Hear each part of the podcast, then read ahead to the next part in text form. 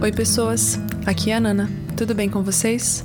No episódio de hoje, eu queria conversar um pouco sobre algumas coisinhas que a leitura de Maus me fez refletir. Bom, Maus é uma história em quadrinhos bastante conhecida. O autor, Art Spiegelman, eu não sei se eu tô falando esse nome certo, tá? Ganhou até o prêmio Pulitzer com a publicação dela. Quando eu comprei o meu exemplar, eu sabia que era o autor contando a história de seu pai, um judeu que viveu na pele o Holocausto. Mas eu não tinha ideia de que ele retratava muito do relacionamento dele com o pai dentro dessa história. E nós ficamos sabendo dentro dos quadrinhos como foi que ele começou a escrever a história de seu pai, como eram esses momentos em que eles se sentavam juntos para contar e escrever. Só que como eu não sabia disso, né, que a gente fica por dentro também do relacionamento do Art com seu pai, foi uma surpresa que trouxe para mim muito mais profundidade para o próprio conteúdo do quadrinho, para o próprio tema. Porque enquanto Vladek, que é o pai, está narrando as coisas que viveu, ele fala muito sobre as pessoas que ele perdeu, que ele nunca mais viu, inclusive sobre o relacionamento dele com a mãe do Art. Aliás, o Art começa essa história nos contando a respeito dos seus pais, quando que eles se conheceram, começaram a namorar, se casaram, sobre a vida deles antes do Holocausto. E então ele começa a intercalar entre a história que seu pai está contando e os momentos em que eles estão ali, ouvindo, contar, indo ao encontro dele para conversar, gravar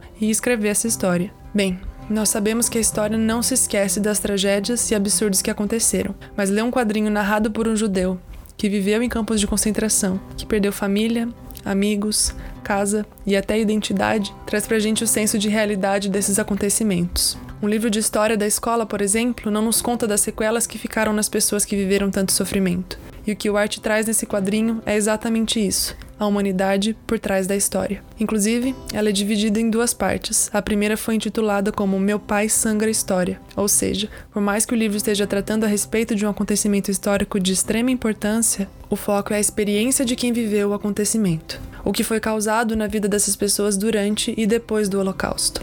Retratar a experiência traz muito mais profundidade para o que aprendemos nas aulas de história na escola. Traz proximidade com o leitor, que ao ver o Vladek contando coisas tão absurdas que viveu, como por exemplo, ter de pisar em corpos para conseguir chegar ao banheiro porque era tanta gente assassinada que os corpos se acumulavam, traz um senso de realidade praticamente palpável. Bom, como vocês podem ouvir, a minha voz já embargou em alguns momentos e eu chorei muito lendo esse quadrinho. E eu confesso que chorei também enquanto eu escrevi esse roteiro, porque é impossível você ler o que ele conta e passar ileso. Não tem como não sentir o peso do que ele está te contando, ainda mais sabendo que é uma história real e que o narrador que estamos lendo é um entre milhões dos que sofreram com o Holocausto.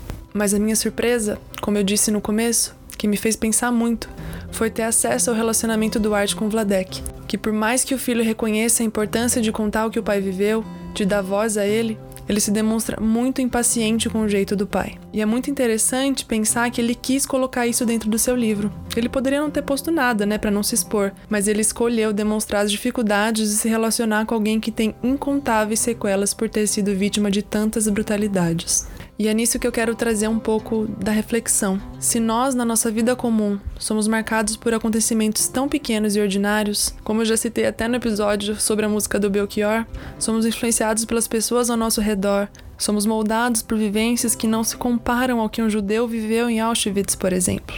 Então, se nossas vidas são marcadas por coisas tão comuns e simples, eu não consigo nem ter dimensão de como é a vida de quem sofreu e suportou tanta dor. Quando o Art se mostra irritado com seu pai, guardando até um prato quebrado, economizando o último centavo que pode, ele nos dá uma lição de que nós não temos noção do quão transformadas as pessoas foram pelas coisas que passaram. Ao mesmo tempo em que ele está contando a história mais dolorosa do mundo, que é a do seu pai, ele está se irritando com as consequências de quem viveu essa história. O autor em nenhum momento esconde como o relacionamento entre eles é complicado.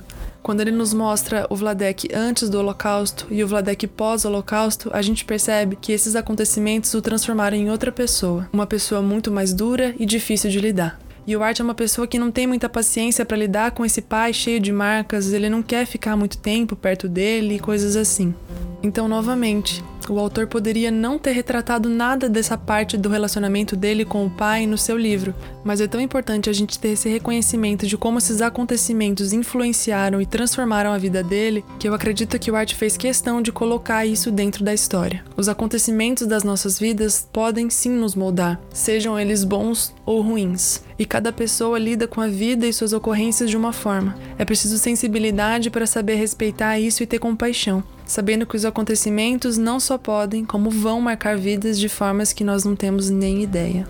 A maneira de alguém se relacionar, de cuidar das suas coisas, de se expressar, de viver a vida, cada pequena parte de alguém pode sofrer com as situações que vive. Esse quadrinho me ensinou a ser mais empática, a enxergar para além da forma como as pessoas vivem e se expressam, e também a olhar para os acontecimentos históricos com olhos mais sensíveis e humanitários. Esse quadrinho nos mostra a história em forma de pessoas, ao invés de números e fatos, como estamos acostumados. E obviamente eu recomendo muito a leitura de Maus. Eu sei, vai doer ler isso, mas é necessário. É necessário porque ele nos ajuda a enxergar não a cicatriz que as pessoas carregam, mas as facas que abrirão os cortes que geraram tais cicatrizes. Bom, se algum de vocês já leu esse quadrinho, conversa comigo pelas redes sociais. Eu quero muito saber as impressões de vocês. Eu sei que por ser um quadrinho famoso, muita gente já leu. E aqui eu trouxe a minha percepção, mas eu quero muito saber a de vocês também. Eu sei que o tema de hoje foi bastante pesado, mas eu acho que ele é necessário. Então é isso. Até semana que vem. Um beijo e um queijo.